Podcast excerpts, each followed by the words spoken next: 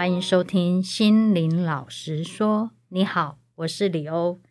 心灵老实说，每周都会有不同主题，包含心灵、冥想、潜意识等主题。我们会利用生活中常有的情境作为话题，来探讨心灵与自己的关系。邀请你动手按下订阅，让我们定期在线上交流。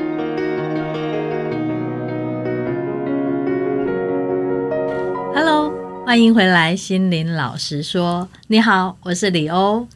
嗨，大家好，伊兰卡。Hello，我们这个月呢，有新的一个。呈现的方式就是我们这次除了录音之外，也还有录影。所以，如果想要看到我们庐山真面目的朋友们，你也可以上 YouTube 看我们的访谈影片。我在三月的潜意识老实说里面呢，其实就有听到伊兰卡还有分享他的一个故事。那我听了其实蛮意犹未尽，也蛮好奇的，因为他有分享到他成为走过心理咨商，还有催眠师的一些心路历程。那我更好奇的会是说，因为他其实同时还有兼具着是母亲的一个角色。那我觉得母亲这角色其实还蛮不容易的，所以我就想说，能够邀请伊兰卡也来多分享一下，说在他不同的一个角色的一个转变，就是那种切换或者是那个适应的一个过程。那伊兰卡呢？他本身是准备考照的准心理师，同时他也是职业的催眠师，也是我们协会的一个活动讲师。也请伊兰卡可以跟大家自我介绍一下。嗨，大家好，我是伊兰卡。李欧刚好介绍，我是今年要准备考照的准咨商心理师。那担任催眠师的资历也有五年左右，然后呃，身兼。孩子的母亲的这个角色，对我来讲，其实母亲都感觉是一个还蛮蛮辛苦的一个角色。就是我们有很多的角色，比如说我可能是学生，我可能在工作做不同的一个工作，我们都可以有很多的切换，甚至说，哎，这个角色我不要了，我就我就可以去做一些选择。但某个程度，我觉得母亲似乎没有这个选，比较没有那么容易有这个选择权，所以我也蛮好奇说。伊兰卡，你自己在当妈妈之前，你是怎么样去认为母亲这个角色的？我先谈一下，我大概当妈妈的资历，现在是就要十年了。这样，嗯、呃，我回想起来，其实一开始当我还是一个比较小的小朋友的时候，我对妈妈的角色的这个建构的一些想象还有概念，其实是与我的妈妈。我的妈妈如何跟我互动？我的妈妈是怎么讲话的？我的妈妈怎么去表现她的喜怒哀乐？我的妈妈怎么样教育我？我的妈妈对外面的这个世界，她是用怎么样的面貌？然后回家是用怎么样的面貌？就是各种不同的在生活中的，我能够观察到的所有妈妈的样子，都是来自于我的母亲。嗯，到了再更大一点，我们对外在。我们对这个世界啊有认知，或者是我们开始有一些自己的比较可以产出自己想法的时候，可能是国小之类的时间，这个概念就会被变得更丰富。那可能是来自于诶，我参加学校的活动哦，同学的妈妈会来嘛，那所以我会观察到同学的妈妈长什么样子，他们怎么讲话，他们的穿着。好，那甚至于说，我从小就电视儿童，所以我其实很爱看电视。所以，呃，妈妈的角色也有从诶电视啊，电视怎么去演的，然后广告怎么去演的，所以她的这个模型哦，就是我对妈妈或母亲这个角色认知变得更丰富。它不只是很扁平的来自于我的母亲，而是各各式各样跟母亲相关的资讯。小时候我就发现了一件事哦，就是我对我的妈妈的感觉，就是我妈妈是一个职业妇女。嗯，那她生下我之后，大概照顾我到七八岁之前，她就出去工作了。然后她是一个女强人，所以说她其实花了很多心力在工作上面。当我开始有一些哦意识，我会思考之后，妈妈的陪伴、母亲的陪伴对我来讲是少的。嗯，然后跟妈妈的相处的。品质也没有很好，因为妈妈就是大部分时间她都会烦恼工作的事情。小时候的我看待我的母亲，我其实是有两种感觉。第一个感觉就是，诶，我我知道我妈很忙，我知道我妈妈就是一个没有办法陪伴我的妈妈。那但是我知道，哦，电视上演的，或者是广告上演的，或其他人的家长的妈妈。是很有爱心的，很温暖的，能够包容的。那所以就会有这样的差异出现，就是我知道这个世界上的妈妈有很多种不同的样子。嗯、对，这个是在我成为母亲的之前，我对妈妈的角色的想象这样子。嗯，那你觉得这样的印象，当你真正成为妈妈之后，你觉得有有产生什么影响吗？因为这也是你那时候在潜意识老师说，其实你有提到说，我们很多的大人，他们其实对于说。诶，他自己的原生家庭带给他的影响，他可能是无意识的，嗯、或者是说有一些可能是我们都重复着我们父母做的事情。嗯，那我不知道说这个在你自己实际当了妈妈之后，有有有发现这样的情况，还是有什么样的差别吗？我自己的这个觉察到不同，要从怀孕开始。我那时候其实没有意识到，当妈妈其实是一个很辛苦的历程。因为毕竟，其实怀孕孩子在身体里，你除了身体会有不适，然后可能行动会稍微不便之外，它不会影响你太多。然后，嗯、呃，我会去看一些书啊，我会去。当然，我刚刚说我很爱看电视电影啊，所以我其实大概知道说，哦，妈妈就是会需要照顾小婴儿什么的。但是那个跟自己实际做起来还是有非常大的差别。在当。孩子生下来之前，并没有很明确的对自己角色认知，但是我一直有一个想法，就是我知道我的妈妈并不是一个在母职上面可以称作是称职的妈妈。因为，嗯，其实小时候我也经历过父母离异，那那时候其实是小学的中年级，那我是跟着爸爸，所以妈妈其实。在我生命中有很长一段时间，他是离开我的生活圈。好，所以我其实一直告诫自己哦，就是他其实是一个根深蒂固的概念哦，就是我从小就一直告诉我自己，我不能变成这样的妈妈。对，这是一个信念，就没有人跟我说你你你要跟你妈一样，或你不需要跟你妈一样。但是那我就会告诉自己说，我不能当一个这样的妈妈，所以我不能。当一个这样的妈妈，她就变成一个等于是我这十年来的一个很很大的枷锁。嗯，对，因为我知道我对妈妈的想象是，我希望我的童年是一个拥有温暖母亲的童年年。那那个温暖的母亲，她要是呃可以照顾孩子的，她要是懂得去理解孩子，她要是可以支持孩子的。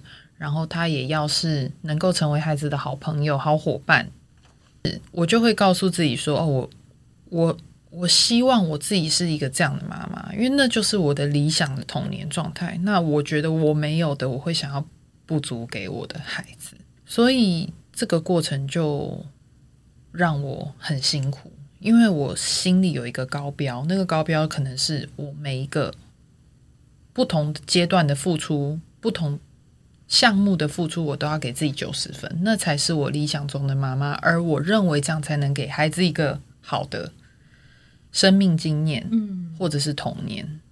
对，可是这样辛苦的反而是我自己，因为你就觉得，哎，好像自己这个做不到，那个做不好，或这个忽略了，是这样的辛苦吗？还是？对对，就是当我们对。事情有一个很理想化的一个解答的时候，它就会变成是一个困住我们的东西。对，它就是一个跟自己要很拉扯的过程。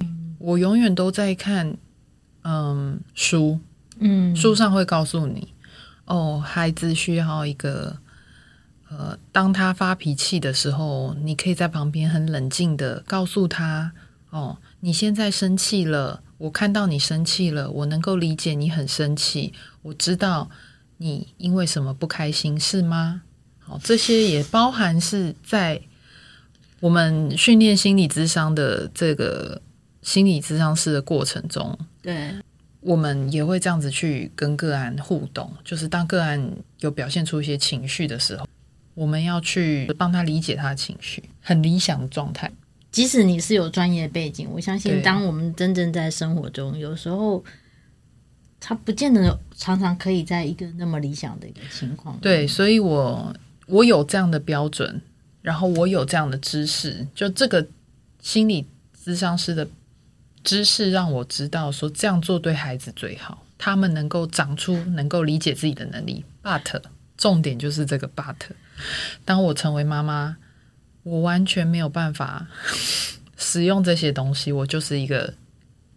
不能说疯婆子，但是差不多是接近消薄的状态。嗯、对，就是，嗯，我们很容易被孩子牵动，我很容易被孩子牵动。嗯、我相信很多妈妈也真的就是这样。我们知道我们应该要怎么做，我们也知道怎么样对孩子最好。我们看了很多书，我们做很多努力，我们想当好妈妈，真的。对，可是呢，就算我们尽力了很多事情，也是。难以达到，因为他那个就是一个最理想的状态。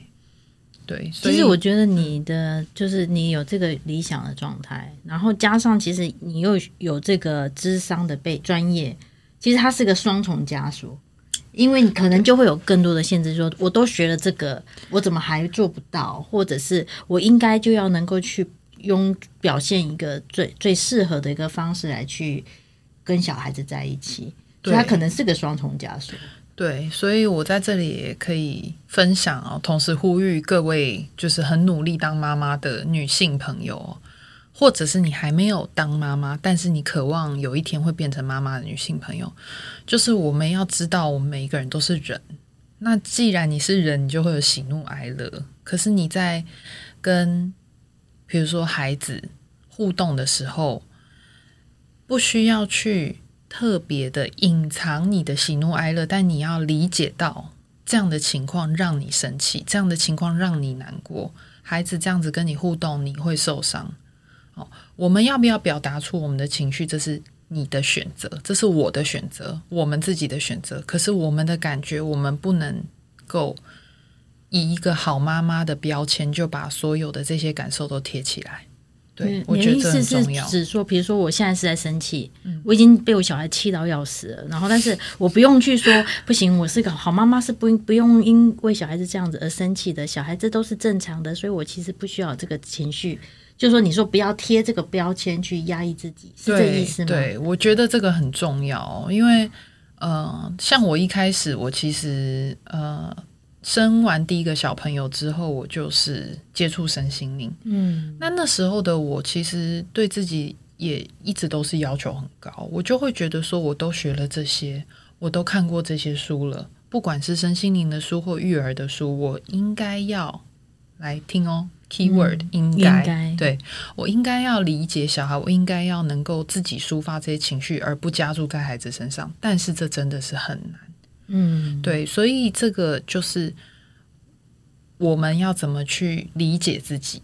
嗯嗯，就是我们有这样的角色，可是我们也同时是一个个体，我们是一个人。对，那一个人就会有喜怒哀乐，所以我觉得当妈妈很重要的一个部分，就是我们有我们自己对好妈妈的想象。好，但是实际上我们能够做到多少，这就是每一个人不一样的地方。那他不是说做到多或做到少，哪一个是对或不对的？我觉得这个要先把它放一边，而是说你知道自己很尽力了，你知道你常常有难过想哭的时候，但是因为要 hold 住小孩，你必须要忍住你的情绪，然后去压抑它。你都知道你很辛苦，这件事很重要，就能够体谅自己、理解自己。没错，所以想象跟实际上是会有落差的。嗯、我觉得。不管你是妈妈，或者是想当妈妈，甚至每一个人都应该啊，我又说了应该，都可以有这样的角度去理解自己，就是我们想要变成什么样的人，我们渴望自己变成一个怎么样的好的人，或者是我们渴望自己达到一个什么样的标准。但是我们现在能够做到多少，我们就尽力，然后去理解自己，去体谅自己。哦，我尽力做到。但是他还没有达到理想，没有关系。那这是我现在能够做到的最好，我接纳这样的自己。嗯、我觉得这是嗯，对每一个人来说都很重要的事情。确实，我觉得真的是理解接纳自己，然后适度的放过自己，是蛮需要的，真的是像我就曾经听过我朋友他就有讲，他说其实每一个父母他是永远的新手父母，为什么是永远？因为小孩子长大，他也在跟着小孩子经历他不同的人生阶段，那么那些人生阶段对这个妈妈其实都永远是陌生的。因为你就第一次，他第一次是 baby，然后忽然变小学，他的然后慢甚至到结婚，他成为婆婆也是当第一次当婆婆，所以他其实都是一直在学习的。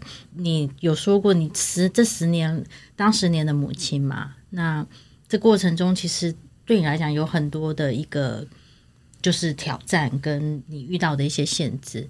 那你自己是怎么样帮助你自己？是因为这个原因，所以你去学所谓的心理智商吗？还是我想一下哦，嗯、这件事情其实蛮有趣的、哦。一开始接触身心灵是因为呃，我的家人，就是我的家人开始接触，我家人就去参加了。那他就说，哎，好像对他蛮有帮助的，然后就也。带着我一起去，嗯，好，所以大概是从那个时候我开始就是学习一些静心啊、呼吸啊，然后冥想啊相关的。呃，一开始当然是蜜月期嘛，就会觉得说哦，自己感觉很好，然后觉得我我好像脱胎换骨，成为另外一个人。呃，这是一个入门的契机哦。后来我就发现说，诶，我其实还蛮想要把这样的事情，就是助人这件事情，当做我的职责。那我先说，我以前是在那个航空界工作，嗯、对。那因为结婚怀孕就离职了，对。然后后来就是，诶，其实离职怀孕，然后生小孩这段时间，我就一直在想说，诶，我到底，我我没有办法。一直当家庭主妇，我想要赚钱，我想要工作，那所以我就在想说，哎，那我到底要做什么？我我发现我我找不到我的热忱，我突然好像离开了我的前一份工作之后，我就不知道自己要干嘛。后来就觉得说，哎，我在接触身心灵的过程中，我发现我自己想要成为助人工作者，因为其实帮助别人这件事情，就是当我们有一个能力，我们有一个工具。或者是我们一些方法可以去帮助自己，你就知道说哦，这个是有用的，想要去帮助别人，所以我就诶去考了心理咨商所，因为我觉得心理咨商就是一个你可以一起一直做一直做的工作。讲的好像都是要帮助别人，对不对？对。但在这个过程中，我帮助我接受到最大的帮助的部分就是帮助我自己。因为不管是身心灵的部分，或者是心理智商的学习的课程的学习，或者是我其实有到呃精神专科医院去当实习心理师，对对，对，呃，那个过程中看到最多都都是自己，就是我们在学习，比如说我们要学习去怎么样做家族的治疗的时候，我们一定是回想自己的家庭的状态。嗯，原生家庭或者是我后来结婚的婚姻的这个家庭，好，然后比如说个人的心理的状态，我们要去咨商别人，他其实同时也是会呼应到我们自己的内在状态。嗯，所以我就会发现说，哦，我的人生有很多的问题，跟很多的想法，很多的概念都卡在那个很小的时候，比如说跟母亲的互动，跟父亲的互动。在这十年中，越来越明朗，就是我非常清楚到，就是说，哦，我跟我孩子互动的时候，我发现我真的是在复制我的家庭。就是 你是怎么开始发现的啊？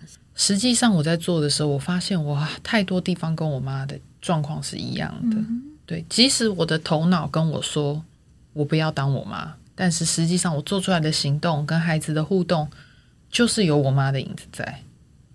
我觉得当妈妈辛苦的地方是我们其实都被生活缠绕住了，然后我们会没有足够的清晰度去观察我们自己跟小孩的互动。我觉得这很重要。在我走过这些专业历程，比如说催眠师的训练啊，或者是协会的活动，我会去疗愈或者是静心，去理解自己，去让自己沉静下来。我觉得我学到很多，就是我要停下来一下下去观察自己，所以我能够在这一些繁杂的生活的杂物和和小孩的互动，还有和他人的互动中，稍微让自己暂停去看自己的状态，我才发现说，哦，我对孩子讲的这句话，其实是我妈以前对我讲这句话，但是她很自然而然的，在我跟孩子的互动中就出现了。第一次我没有发现，第二次我没有发现，到第三次的时候，我觉得这个怎么这么耳熟？嗯，才想到我妈从小最喜欢跟我讲的话就是：你如果不怎么样怎么样，我就不怎么样怎么样。发现这件事，其实对身为妈妈的角色来说是困难的。呃，因为就像我刚刚说的，我们有太多的心思，我们有三头六臂要处理所有生活中的事情。我觉得怎么样去理解自己之前。我们要先去看到自己的状态，不管是不是妈妈。我是一个很累的人，我是一个被老板和公司压榨到每天觉得很想倒在床上一睡不起的人。我是对自己要求很高，力求完美，然后对自己很苛刻的人。我们需要先在我们的生活中，哦，在你遇到情绪非常高涨的那个时候，给自己。一两秒钟，暂停一下，去看见自己的状态。嗯，是因为你有这个智商的专业训练，所以容易吗？因为不然，我觉得就是现在火已经被压起来，然后停一二，这个怎么去？是比我们一般人也可以做的吗？是是是，我觉得这个就是我今天想要分享很重要的东西哦。这其实是关于每一个人的，每一个人都可以做的练习。其实。不是说我们要中断我们的情绪。你很生气的时候，你就是很生气，但是你要知道你在生气。嗯，假设因为我是开车的人嘛，要接送小朋友。假设我前面的人突然急刹，然后我快要撞到他了，我一定是一肚子火，然后心里一大串脏话。那我们去想的都是前面那个人，他为什么要这样子？我差点就要撞到他了。我撞到他，我后座的孩子怎么办？我会不会出车祸？我要不要赔钱？嗯、我的车要不要修？我儿子迟到怎么办？我怎么样？怎么样？怎么样？怎么样？这么然后，对你，我们人在危急的时刻或情绪上来时刻，会头脑里会爆出一大堆的想法。好，那像这样的状况，你就可以去想：诶，那我平常遇到这些。突发事件，或者是遇到一些会激发我情绪的状态的时候，我有没有办法去觉察到我头脑这些想法？嗯，这是一个好，我们观察自己在想什么。第二个是观察我们情绪。我们以刚刚那个例子来说，突然刹车，然后我突然感觉很生气，又很担心，又很害怕。嗯，不是说我们需要停两秒深呼吸，然后再来冷静下来去觉察，不用，你就是同时知道说哦。第一个是当然吓了一跳，想说为什么前面那台车刹住了，然后再来就是、哦、好险好险我没有撞到他，然后再来害怕，哎，我那个迟到怎么办？嗯、我撞到怎么办？哦，前面那人怎么那么不小心，突然恼羞成怒？嗯、就是这些过程，然后去理解自己。我知道我现在超生气，嗯、我知道我现在很害怕出什么问题。所以是不是就像你刚刚讲的，我不只只是在，因为我冒出来很多念头，可能好像都在讲对方怎么样，是，但实际上是我可能看到我有这个想法之后，我同时也去感觉到，哎，我为什么会这样认为？比如说，你干嘛忽然停下来？是我好，我好害怕，嗯，怕发生什么事情？看到他背后隐藏带出来自己的情绪，有有的情绪，没错。对，所以这个其实是我们大家都可以练习的。平常普通在生活中，我们其实手边有太多的事情，我们不可能二十四小时都很专注的看着自己嘛，对不对？对。所以我觉得可以从大事件开始。嗯哼，比如说有一阵子我跟我的孩子有很大的争吵，那每一次下课去接他的时候，我都觉得压力好大。就是还我还没看到他，我就压力大，因为我知道。等一下，我们应该在车上就会开始吵架，嗯、我就觉得很担心，我就觉得怎么办？然后我就可能哦出现了一些焦虑的情绪、害怕的情绪这样子。当我能够有意识的这样子去看见自己有这些情绪的时候，他上车，他跟我的互动，我就能够知道说会有这些事发生，然后我就能够更接纳自己。就是啊，我知道我已经很焦虑，我知道我已经很害怕，我知道他只要一踩我的尾巴，我就会跳起来反咬他一口，很生气之类的。嗯，他对我们生活中的冲击，也不会太大，因为有意识到，其实你相对就会比较做一些调整控制。没错，这其实就是在认识自己或者是探索自己的过程哦。我们都以为我们够了解自己，但是你只要花一点点时间去检检视你对一个事件的念头，你就会发现，哇，原来我对这事件的念头一秒钟可以有十个。嗯，但是我们偶尔会觉得不会，我就觉得就是这样而已。嗯，但是那个就是这样的背后有其实有很多的念头。对，那这些念头其实就是我们心里的很多的感受，它就是会一直冒出来、冒出来、冒出来。那如何不让很多的想法或念头去干扰我们那个最纯、最纯粹想要跟对方相处的那个心？嗯，就是去看见。是大部分的母亲，哦，都会希望自己是一个够好的妈妈。有的时候会造成妈妈的焦虑，就是我会不会做的不够好？我会不会？不够爱我的孩子，我的孩子会不会觉得我这样对他太凶、太怎么样、太怎么样？这样的情绪、这样的心态，会让我们在做事情的时候没有办法放松，没有办法用心去跟对方互动，因为我们有太多的害怕在前面，嗯、那个焦虑的感觉。刚刚我们讲的就是暂停一两秒钟，哦，你去觉察，你去看，你去，只要感觉到就好了。那个焦虑的程度会慢慢降下来，因为你会知道说啊，对，我就是在担心我做不好啊，对，我就是在担心我这样子小孩会不会受伤？对啦，我就是这样在担心啊啊，有没有需要担心呢？好像其实也还好。如果我们之后愿意去跟对方修复关系，谁不会犯错呢？我们学会就好了。觉察到自己的担心、自己的害怕、自己可能有点恐惧不够好。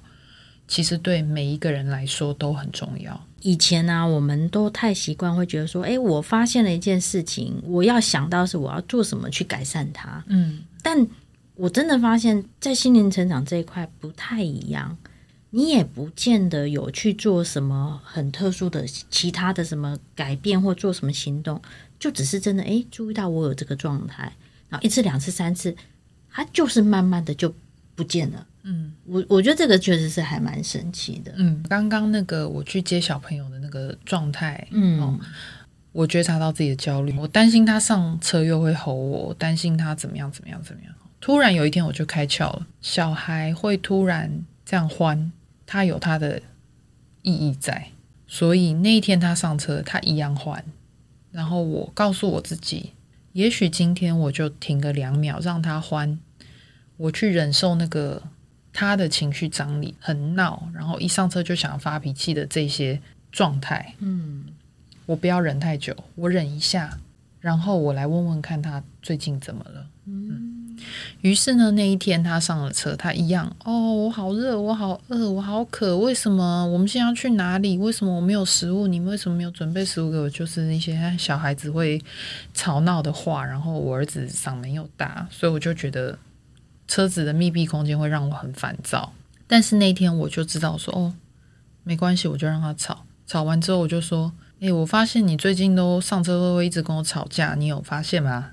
嗯，我有啊，我觉得很生气。哦，他自己说出他很生气。我说为什么？然后问一问，问一问，哦，原来最近开始教的东西越来越难，他学得很挫折。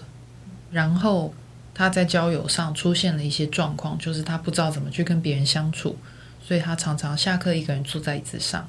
为什么这些情绪他会在上车之后发出来？我觉得大家可以想一下为什么？为什么你会有一些情绪平常包装着、隐藏着，到某一个地方会发出来？因为最亲密的家人，没错，对不对？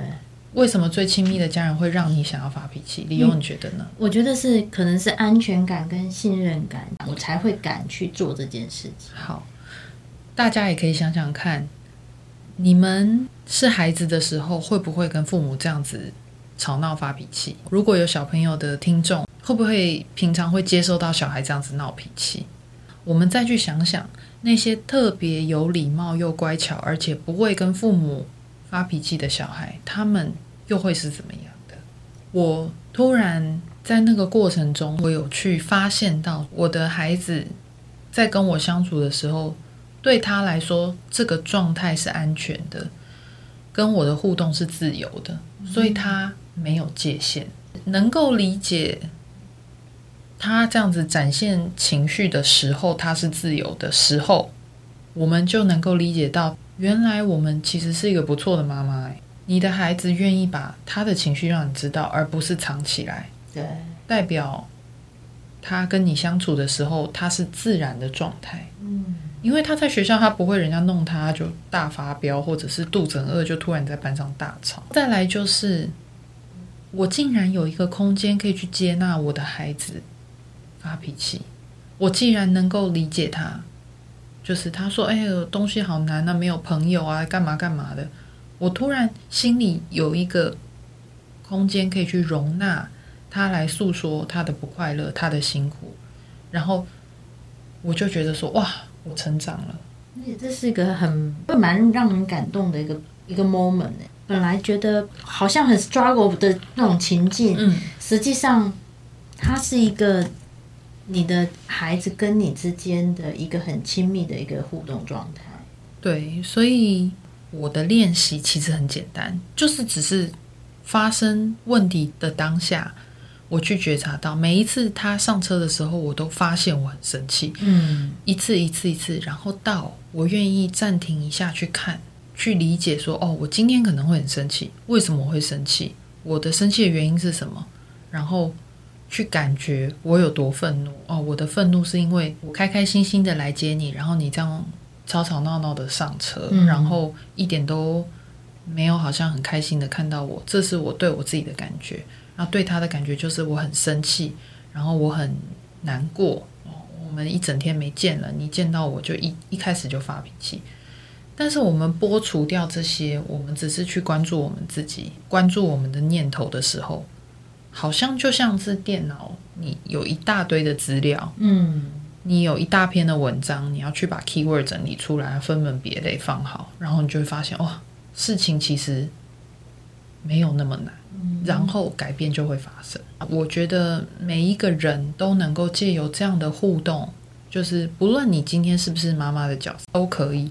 就是在生活中，我们从最大的情绪的那些状态开始，嗯，让自己开始看见自己。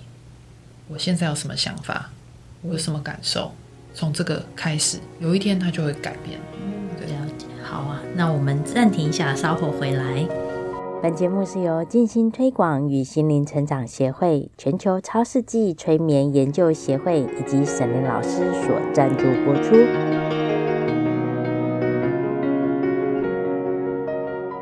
那刚刚伊兰卡，其实你有提到说，你有注意到，其实我们虽然不想，可是实际上你在无形中，其实你还是承袭了你母亲的样子。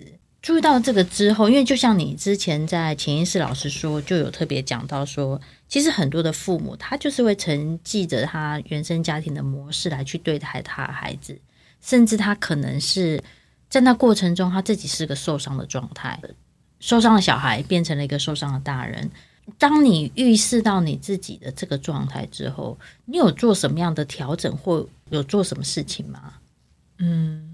好，这就要分三部分。我好像问太多话了，对，还好。就是我们如何去觉察嘛，然后我们的感受是什么，嗯、然后再就是怎么去调整。好，嗯、那觉察的部分，就像我刚刚前面有讲到的，就是呃，其实它需要很多次。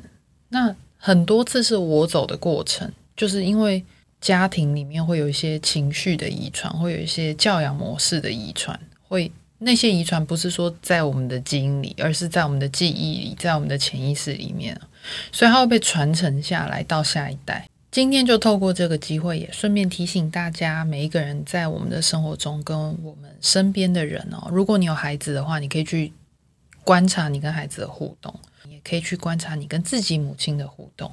母亲有哪一些我们觉得没有办法接受的特质，我们觉得很厌恶的特质，好，或者是我们觉得。绝对不要跟他一样的特质。我们先有意识的去把它记起来，就是哦，我对我妈妈的印象是，然后你就开始写我对妈妈的特质的感觉。比如说，我妈很容易硬撑的人，然后我妈是一个很爱面子的人，哦，很热情的人，都写下来。先去意识到，原来我对妈妈的看法是这样。嗯，好，爸爸也可以。这个就是我们的第一步，就是你去意识到你的妈妈或你的主要照顾者对你来讲是一个怎么样的人。好，然后再来呢，就是感受你对这些特质有什么感受？我喜欢，我不喜欢，我觉得很难过，或者是他很小气，我的感觉是很难堪。这个觉察不只是对着妈妈的特质或主要照顾者的特质做，你也可以在跟孩子的相处过程中。好，你去看自己怎么对待孩子的那个感受。嗯、假设他偷偷吃糖，我超生气。我的生气是为什么？我的生气是因为他牙齿会坏掉吗？可能有，但大部分的感觉，我其实好好去觉察过，是我觉得失去控制。那不是一个我可以控制的状态。他的偷偷，他的私底下，不是一个我可以去掌握的状态。我是气这个。嗯，对，但这个其实是要慢慢慢慢的练习，慢慢慢慢的去看自己，去看自己的情绪，去看自己的想法，才有办法觉察出来的东西。如果比如说对家人、对主要照顾者，嗯、先把我对他的印象，他给我的认知，我先把它写下来。对，然后写下来之后，再进一步是，比如说。我、哦、妈妈很积极，有时候觉得积极是好的，嗯，可能搞不好我觉得，嗯，感觉好有压力哦，对，因为我一一点都不想那么积极，没错，或者是妈妈很碎念，嗯，然后我可能很压力或很烦躁，然后那个烦躁其实是因为他把他很多的期望加注在我身上，是。让我觉得我好像我我压力很很大，好像抽丝剥茧，就是说你先看到有那个印象，然后诶带给我的情绪，这情绪如果要再深一点。是可能我还有什么？因为有时候我只是觉得生气，但是到底为什么生气？对，可能还要再去探讨说，真的是就是那个后面的一个原因是什么？这样对，就是我们平常都会讲说啊，你这样吃糖，你牙齿会坏掉，你会变笨，你会怎么样怎么样？嗯，但是我们仔细去想，绝对不止这些，嗯，绝对不止他牙齿坏掉，他可能有更多的原因，譬如说。他开始有自主意识，我们会担心他以后会不会怎么样，或者是我们会担心他今天做了这件事，以后会做其他的事情，所以这些东西都在里面。那这个就是我们有了感受，比如说我们很生气，好，感受之后要去觉察为什么生气，所以它其实是有很多层次的。那这一开始都要从我刚刚分享的那个暂停两秒钟开始，我们可以从最简单开始做。你觉察到这些之后呢，比如说我觉察到我很生气，是因为想想想想想，哦，最后我怕失控，我怕我儿子再也不听我的话，没有办法听我的话之后，我就会怎么样怎么样怎么样怎么样。之后我们去调整我们的想法，我们去想。如果说他吃了糖，代表他之后真的会这样吗？他真的会开始偷其他东西吗？他真的会之后再也不听你的话吗？真的有这么严重吗？好像其实没有，真的，那是我们自己的焦虑。好，重点来喽，我看见我的焦虑，然后我要去想这。些情绪其实是源自于我的焦虑，所以那是我的，不是他的。对，他的行为的动机跟原因，那是他的；我的行为也有我的动机跟我的原因，这是我的。当你分开来看之后呢，你就能够知道，今天我们对这件事情需要这么生气吗？可能不需要，然后再回到自己。对于我跟我孩子的关系，对于我跟这个重要他人的关系，我要怎么去互动，嗯，才是我觉得真正是我真心的感受，才是真正最适合我们的方式，才是真正为他好也为我好的，嗯，哦，透过这样的练习，一次一次不断的去调整自己，它并不是一个电脑，你输入什么，它就会输出什么的过程。而是每一次的调整，你都会知道说，哦，原来我今我自己的状态是什么？原来我其实这些背后的想法是什么？我们其实都在探索自己，就是把所有的重点回到自己。我会这样对他，是因为我的焦虑。他的行为是一个行为，那个行为是中性的，但是为什么我会这么反应？为什么我反应会这么大？那个就是我们要去深觉自己的部分。对，那经由这样的调整，就会。越来越看见，哎，自己原来是有能力能够慢慢变得更完整，变得更好，变得更顺的。刚刚讲到，就是你跟你孩子或这个例子，其实让我想到有我跟我家人的一个相处。我一个家人，那他其实可能相对来说，他的生活状态有时候会蛮让人家担心的。嗯，然后以前有一段时间，我也会变成说，哎，对啊，这样我好像蛮烦恼的，蛮担心的。然后可是后来有一天，我也是觉得说，第一个我不需要把我对他的担心好像压在他身上，其实我可以相信他，因为每个人的生命他一定有他的一个需要去经历的一些课题。那我也要相信他有足够的能力。嗯，那身为家人，我觉得我能够做到的是，至少我陪伴你，就是我相信你，然后我愿意给你，就像你讲的，你给你儿子一个好像那个空间，让他可以去，当他觉得烦躁的时候，当他觉得伤心的时候，他是有一个地方可以讲，而不会是觉得啊，天哪，圈底下连家里都没地方可以讲话的那种状态。然后，所以后来我就调整了一个方式，是我的担心。跟他无关，那我只要能够是，我相信他能足够的智慧跟能力去过他的生活，然后我能够的是我支持跟倾听。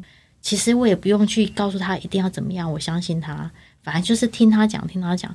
反而我跟我家人的一个关系上面，或者是那种亲密感各方面，其实是有很大的变化的。嗯，刚刚理由分享的这个过程，其实也很清楚的，就是呃。印证了哦，嗯，我们其实，在我们的生活中，我们需要一些时间去反思哦。就像我刚刚说的，停两秒，嗯，我们需要去反思我们的行为、我们的感受，对方的行为给我们什么感受。那反思的过程中，去想、去感受的过程中，其实就是我们在把我们所有的思绪归档，嗯，我们才能够有那个空间去想出、去感觉。有没有第三条路可以走？其实给自己一些时间跟空间去整理自己很重要。那这些时间不一定要在当下就有。我觉得每天回家留个五分钟、十分钟也好。哦，每一个人都是，不管你是不是妈妈，你就去整理哦。今天你遇到了某一件事情，嗯，它可能是像我刚刚说的引起你的重大情绪。好，我们仔细的去想、去感受、去剖析自己的感觉，去理解自己为什么要有这样的想法，然后去接受。对，我现在就是这样，嗯，我现在就是只能做到我对他生气。也许有一天我可以不用为这些事情引起情绪，可是现在我就是这样，没有关系。我今天看见了，也许下次他可以有不同的结果，嗯，这样子就够了。对，它其实就是我们在认识自己跟靠近自己的过程。对，对，那心理智商做的事情其实很像啊。呃，有些时候我们就是在帮助个案看见，哦，其实你有这些过程哦，啊，你有没有看见？哦，其实你是这样子想的吗？在一问一答的过程中，哦，让每一个前来会谈的个案去理解说，哦，原来我是这样想的。大家回家也可以自己这样子做，久而久之，你就会发现。诶，很多事情你本来可能会很生气哦，你本来可能会觉得要炸了，可是它突然强度就没有那么高了，嗯，然后你就可以比较平顺的度过你的一天，嗯，对，这就是一个进步。那个平顺不是压抑，而是因为理解、因为接受、因为成长而去有的改变。不只是母亲，我想每一个人在不同的角色的一个切换，或者是我们不断的要去因应外在的一些期待或想象的时候，怎么样去不断的回到自己，去看见自己的状态，其实这是非常重要的。邀请你每天花个几分钟的时间，回到你自己，给自己时间，问问你自己今天有什么状态，你慢慢的就会看到有一些事情开始在产生变化。那真的非常谢谢伊兰卡，那也希望说我们还有机会可以再聊一些其他不同的一个话题。那今天就到这边喽，心灵老师说我们下次见，拜拜。拜拜。